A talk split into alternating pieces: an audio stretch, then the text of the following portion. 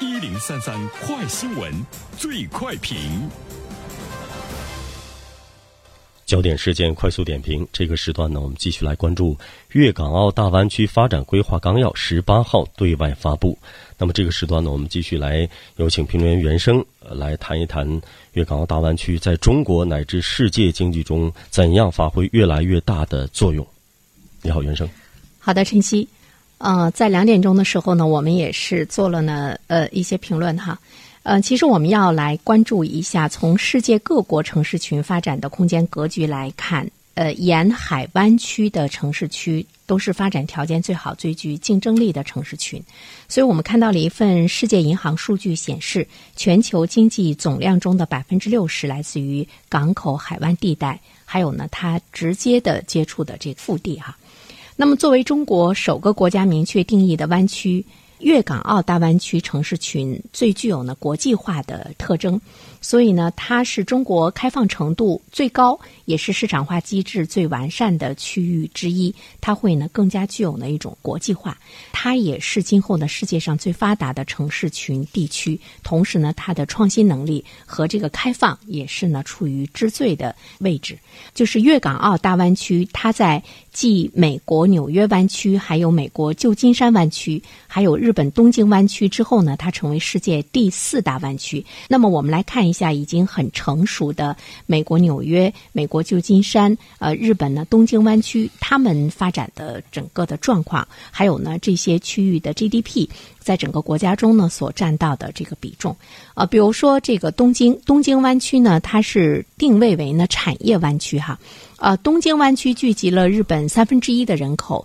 三分之二的经济总量，四分之三的工业产值。它成为日本最大的工业城市群和国际金融中心、交通中心，还有呢这个商贸中心和消费中心。尤其是我们要注意一下，它的经济总量呢占到了日本的三分之二。嗯，我记得近一段时间我们一直在做评论的时候呢，我们会说到呢一些这个城市群，它在呢一个国家经济总量呢。所占到的这个重要的呃这个力量，只要有他们的存在，整个这个国家的经济的前行就不成问题了。呃，当时我们引发了一个思考哈，那么对于越来越弱的这些群体来说，已经起不到那种举足轻重的地位的时候，其实你要考虑到，千万呢别被落下，或者呢被这个自然的抛弃的一种呢这个状况。好，我们再来关注一下呢纽约湾区。美国纽约湾区，它的定位呢是金融湾区。美国的纽约湾区是世界金融的核心中枢，它的金融业、奢侈品、都市文化都具有呢世界性的影响力。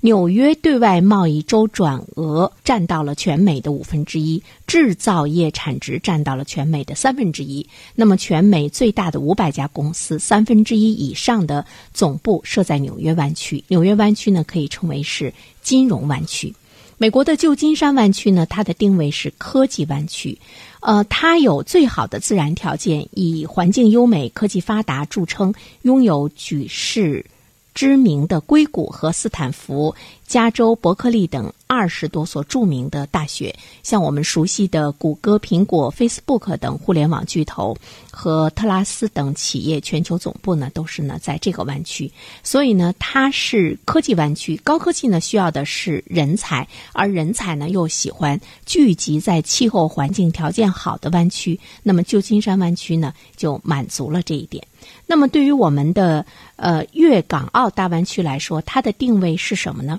我们看到它是一个综合性的定位，哈，金融加科技加产业的大湾区，它囊括的一些城市都是各自呢有特别大的特点，呃，比如说广东省珠三角九个城市和香港、澳门都已经进入到了比较成熟的阶段，而且科技发展的要素呢也是比较呢全面。国家首次单独将珠三角命名为湾区，可能具有呢呃十分重要的现实意义和深远的意义。呃，深圳呢，我们说到它是高科技；广州呢是高校文化；呃，东莞、佛山、中山、江门是制造业；澳门呢是这个博彩、文化娱乐，香港呢是金融、国际贸易等等。所以汇集起来之后，我们会看到，对于呃粤港澳大湾区来说，它是一个综合性的这样的呢一个定位。建设粤港澳大湾区是在一国两制框架下的合作，在这种情况之下，怎么把两种制度的优势发挥到极致，把两种制度之间的摩擦、障碍和问题，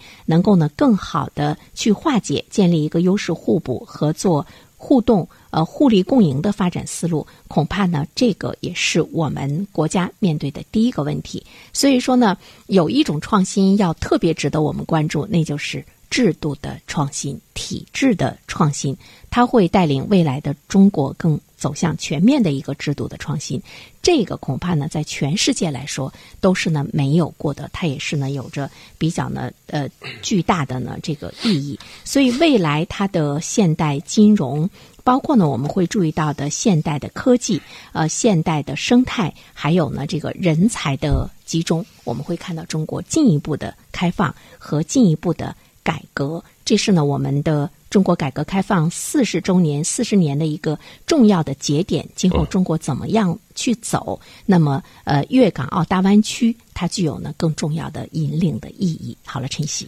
感谢袁生。